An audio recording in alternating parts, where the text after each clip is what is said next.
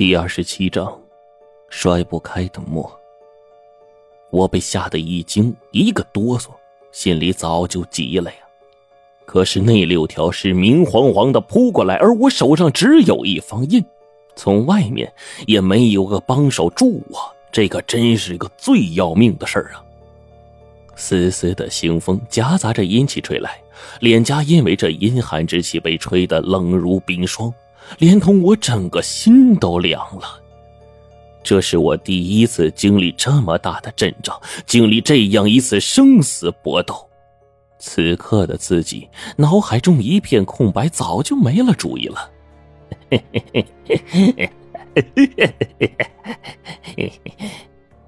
耳边那个推磨的东西，阴森森得意的笑声传出去甚远，我绝望了。清风扑鼻而起，那僵直犀利的六双手臂距离我的脖子已经不到十公分。然而，磨盘那边那道嚣张的笑声却忽然戛然而止。这，这怎么可能啊！随之而来的是一声痛苦的嚎叫。这一刻，磨盘突然间停止了动作，便是在这剑光火石我即将挂掉的时候。那六双指甲犀利的爪子，正正的在我脖子前停了下来，只差一个指头的距离就刺进了我的脖子了。我吓得赶紧呼了一口气，霎时间脑门上的汗都下来了。后方惨嚎不断，我偏过头一看，房间里的灯瞬间复燃，道道模糊的雾气当中，一个穿着夹克的人不断的惨嚎着，浑身瞬间蒸发掉了一大半。我看着这个景象都快吓傻了，只是眨眼的功夫，那团雾气全都散开，只剩下地板上一滩殷红鲜艳的肉泥。直到这会儿，我才觉得诡异，刚才那暗中推磨的东西到底是人还是鬼呢？盯着那堆血腥肉泥，我没有再觉得胃里不适，却反而更加猜疑起来。无声无息的。不远处，嗖的一声轻响，原来刺进老师眉心的短木剑竟然被他的尸气给逼了出来。重新行动起来的老师张牙舞爪的，犹如发疯狂魔。我被这一切吓了一跳，莫名反应慢了半拍。那东西的指甲在我胳膊上留下了一道抓痕，疼得我是龇牙咧嘴的。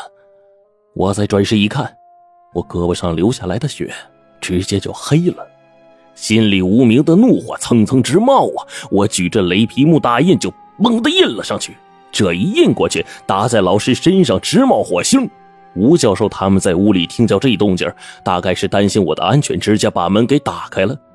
第一眼看见地上倒着的六具尸体，吴教授冲我竖了个大拇指，叫道：“我就知道没看错人。”吴教授的声音大概是惊动了老王和隔壁小伙房间里有动静，只是老王刚一出来，就吓得又钻回了屋。我一把抄起法坛上的墨斗，说：“教授，帮忙！”吴教授一把抓住墨斗的一端，我们俩将线给绷得笔直。只是这玩意儿，吴教授的确心里没底啊！凭什么一根线就能把这么凶恶的老师给镇住呢？老师丝毫不顾这根细线，猛地跳上来，我冲吴教授示意：“走！”墨斗线猛地一弹。火光四溅，老师被直接弹飞出去两米开外，铜皮铁骨的身上露出了一道皮开肉绽的血痕。吴教授一扫之前的害怕，一拉墨斗，再次跟了上去。几次墨斗弹上去，老师浑身皮开肉绽，处处滴着腥臭恶心的尸血。我捡起符咒就要引火烧尸，别急，能不能先定住他呀？吴教授突然阻止。我抬头看他，仔细解释：“教授，即使这具古尸再如何珍贵，也得先除掉再说呀，不然后患无穷啊！”吴教授却一把把我拦下：“哎，不，不是我不让你烧，只是啊，这东西上头点名了要运出去展览，现在搞成这样已经很麻烦了，这要一把烧了的话，这……总之不能再留下伤口了。”我点了点头，无奈的。将道袍啊裹在了尸体身上，太极图正对着尸体的脸，再用符咒将其困住，外面用墨斗线缠好之后才算完。吴教授不由得感叹：“哎呀，墨斗，这是僵尸。以前似乎看过那些老电影啊，没想到这玩意儿竟然真的灵验呢。直到这个时候，我额头上的汗呢才算是淌完，但是喘着粗气，还是需要仔细的再静一静。这天晚上，我睡得格外的香甜，可能也是跟体力消耗有关吧。等第二天中午醒来，吴教授他们已经将尸体搬走了，开始清扫。我这才意识到今天自己起来晚了。老汪一扫之前的态度，点头哈腰的对我恭声的说道：“罗师傅，您好好睡一觉，这些事啊，不用您管。”我伸手呢，想去跟老汪还有这小伙客套一下，可是，一伸手才发现手臂有点发麻，活动也不利索。我这一看才想起来。昨天晚上被老师抓了那么一下，被僵尸抓过的伤口要不了多久就不疼了，但是这也意味着尸毒开始扩散了。如果不及时补救的话，肯定容易出问题。而此刻，这地下仓库里弥漫着昨天晚上那淡淡的湿气。我看了一眼那墨的位置，心里面大概也明白了一些。那些东西都是晚上来这里推磨的，只要磨盘动，就能引来死尸，并且引来的死尸受磨盘的影响极其灵活，甚至连镇尸的符咒都不怕。而吴教授他们身上的伤口啊，应该是经常打扫这些东西被尸体啊慢慢的侵蚀留下的症状。等用糯米把这些湿气给引出来，我心里就把昨晚的事情一思考，还真是凶险异常啊。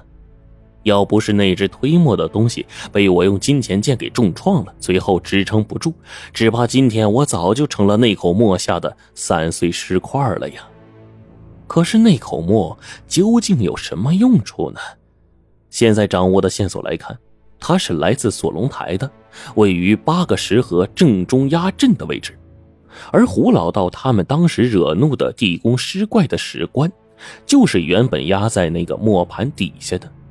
而这磨盘不断的碾压死尸，还真像一种恶心的怪癖呀！怎么看都是那样的令人费解。金馆长下午时分才从会场赶回来，当他看到这才处理的场面之后啊，很是满意，激动的拉着我手一个劲儿晃：“哎呀，小罗呀，你呀总算没有辜负期望啊！好好干啊，后面呢再给你额外补发个奖金。最近呢就好好休息啊！” 我勉强笑了一下，心想：等下你知道那条青尸被我们弹的跟个棉花似的，还说不定怎么收拾我们呢。果然，金馆长一听啊，那条青尸诈尸之后发狂，直接脸就白了。再听吴教授的解释，亲自去地下仓库看到那条被围得跟个蚕蛹似的古尸，脸儿都绿了呀，差点一个踉跄就晕倒了。我看金馆长啊，气得直咬牙。看到磨盘的那一刻，眼睛似乎在滴血，也不敢再说话了。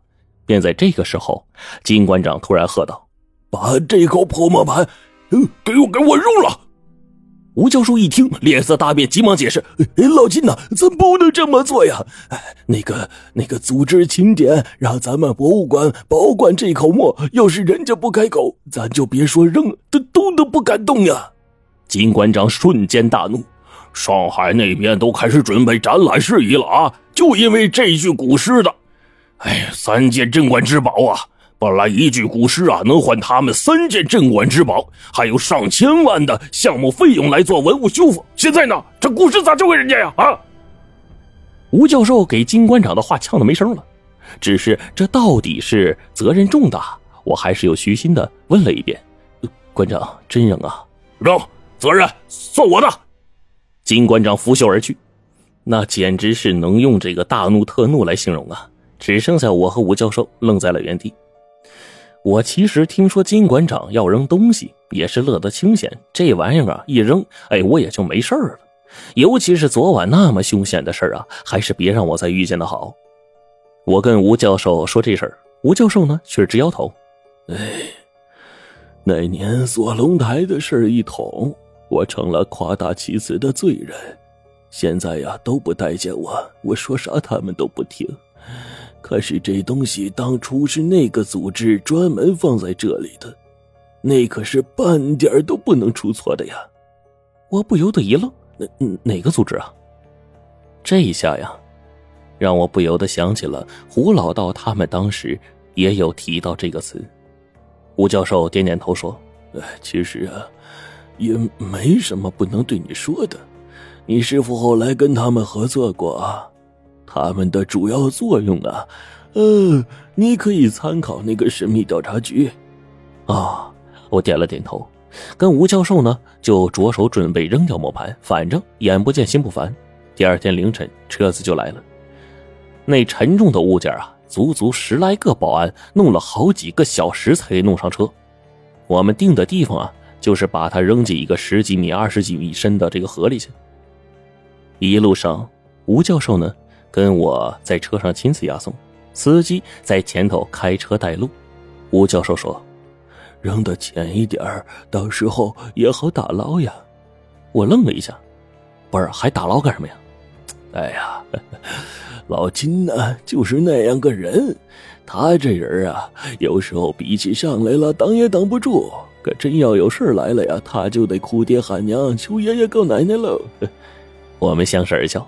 这个时候，吴教授才说：“这口沫呀。”事关锁龙台的许多秘密，这是当时那个组织的人说的。而我呀，这辈子唯一的心愿，就是锁龙台的地宫没探个明白呀。唉，听到吴教授的话，我不禁想起了胡老道，他们俩其实很像的，尤其是为了锁龙台大墓，都是绞尽脑汁的，百思不得其解。凌晨时分。司机顺路啊，就把磨盘推到了河里。大磨盘被油布包裹着，轰隆一声就落入了十米多深的河水里。我们俩就叹了一口气，默默的朝着浑浊的河水里看了一眼。可是谁能想到呢？诡异的事儿啊，这才接连不断的才开始啊！我们前脚刚回博物馆，走到大门口，赶上金馆长大怒的问。你们怎么不把磨盘弄走啊？不是昨天晚上不是派车了吗？啊！我跟吴教授莫名其妙啊，磨盘那不是扔了吗？金馆长怒气很大，他说：“哪儿扔了呀？啊！你赶紧去扔！咱们馆上千万的资金都让他给毁了，你们去干去。”吴教授跟我对视了一眼，老汪的电话突然打过来，里面就传来了他的声音：“教教教授，那那个磨盘自自自己回来了。”